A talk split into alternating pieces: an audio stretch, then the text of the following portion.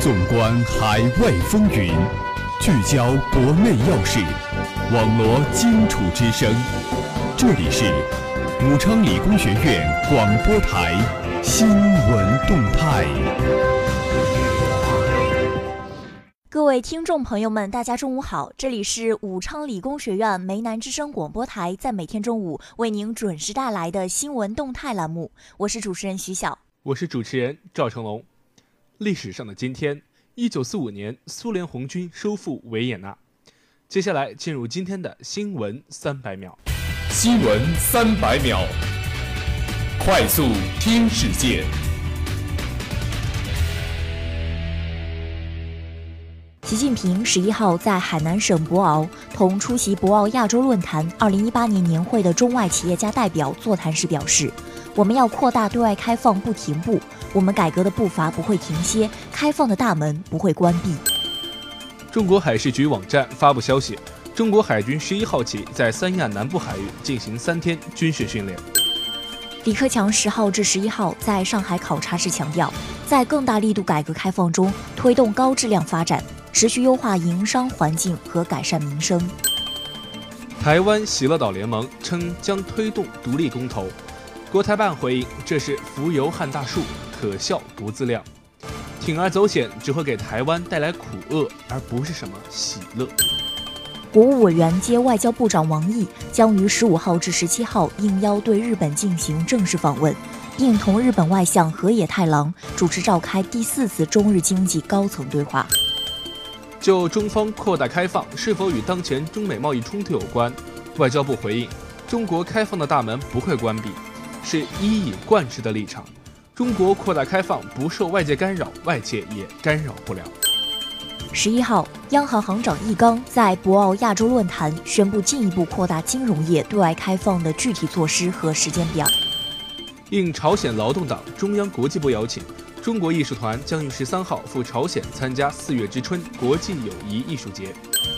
中央纪委国家监委网站今年第一季度通报八十余名干部违纪信息，设九名中管干部。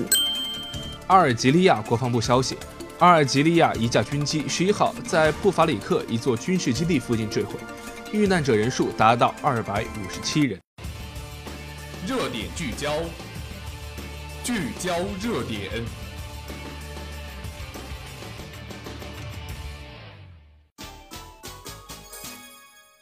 首先，让我们来共同关注国际新闻。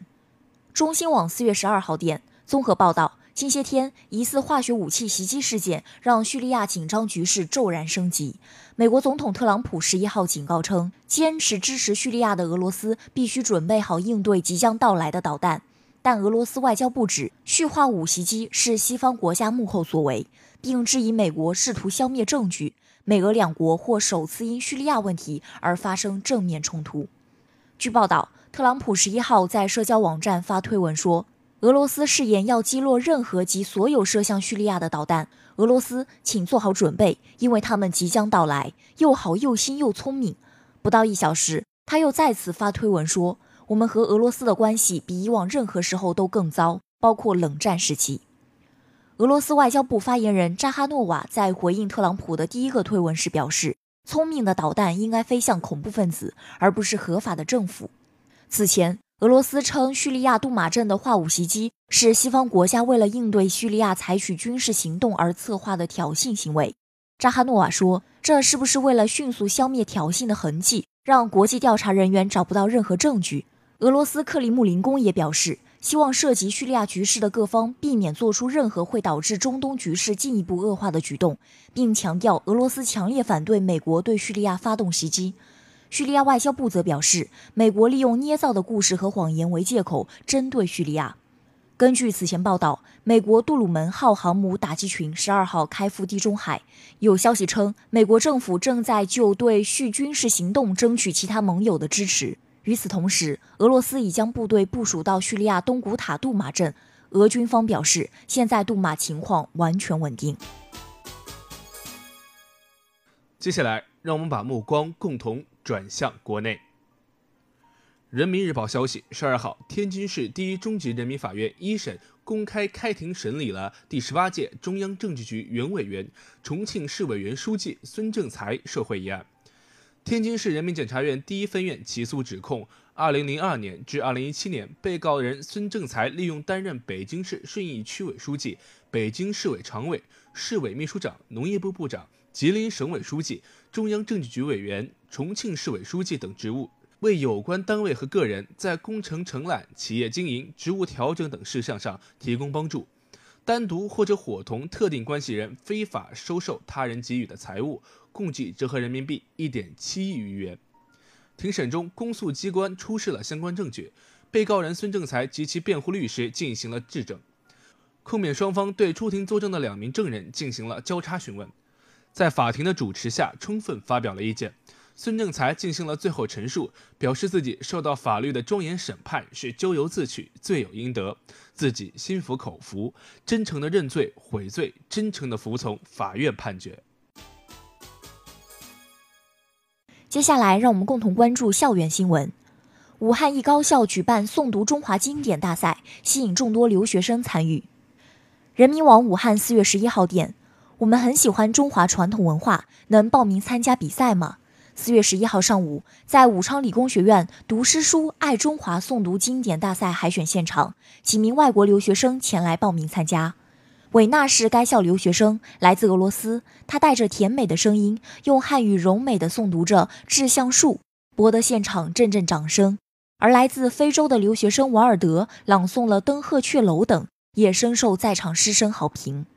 此次活动由该校图书馆学工处举办，面向学校全体师生，历时三天。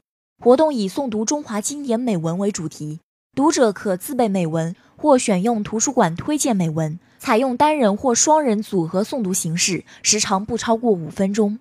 在比赛海选期间，不少留学生纷纷前来凑热闹，他们身穿汉服，拱手作揖。俄罗斯留学生韦娜手拿团扇。摆出中国古代女子的动作，与老师进行拍照留念。维娜说：“我来中国已经两年了，我很喜欢这里的生活。我觉得中华文化非常有趣，尤其是有关诗词方面的内容。它们虽然轻短，但是它们丰富的内涵能够让我细细品味。”他还表示，虽然在学习过程中很累，但是通过老师的讲解与指导，使我的学习旅程不那么枯燥无味。在学习期间，我感受到了中国诗词的魅力。我也会继续去了解中国诗词，继续感受它的魅力。留学生踊跃报名，体现了外国留学生对中国诗词的喜爱以及对中华传统文化的向往。该校图书馆王燕老师表示，很高兴能看到外国留学生参加我们的朗诵比赛，可以让他们体味中华文化的魅力，同时也促进了中外文化之间的交流。最后，让我们把目光共同转向武汉本地。长江日报消息，四月十二号凌晨一时，京广普速线武昌南下行线一处路基发生塌陷，影响京广线下行部分列车晚点、折返、迂回、停运。事发后，万勇市长第一时间赶到京广线武南下行线事故现场，看望慰问抢险人员，并与武汉铁路局负责同志一起会商。要求武汉市相关部门确保抢险通道畅通，物资保障到位，全力配合铁路部门抢险工作，同时防止发生次生灾害，以确保尽快恢复通车。副市长汪祥旺在现场会同铁路部门负责抢险。与此同时，市应急办、公安、交管以及洪山区等相关部门全部赶到现场，全力保证抢修，协助千余施工人员施工。中国铁路武汉局集团有限公司副总经理蒋方正介绍，初步勘探，铁路塌方抢修需要石料三千六百立方米以上，调运石料超过一百火车皮，千余铁路工作人员发扬连续作战的优良传统，持续抢修，力争今日下午六时让线路可以供抢修列车通行。节目的最后，让我们来一同关注武汉市今明两天的天气情况。今天是四月十三号，周五。白天到夜间最高温度二十一度，最低温度十二度，雷雨。明天是四月十四号，周六，白天到夜间最高温度十七度，最低温度十一度，多云。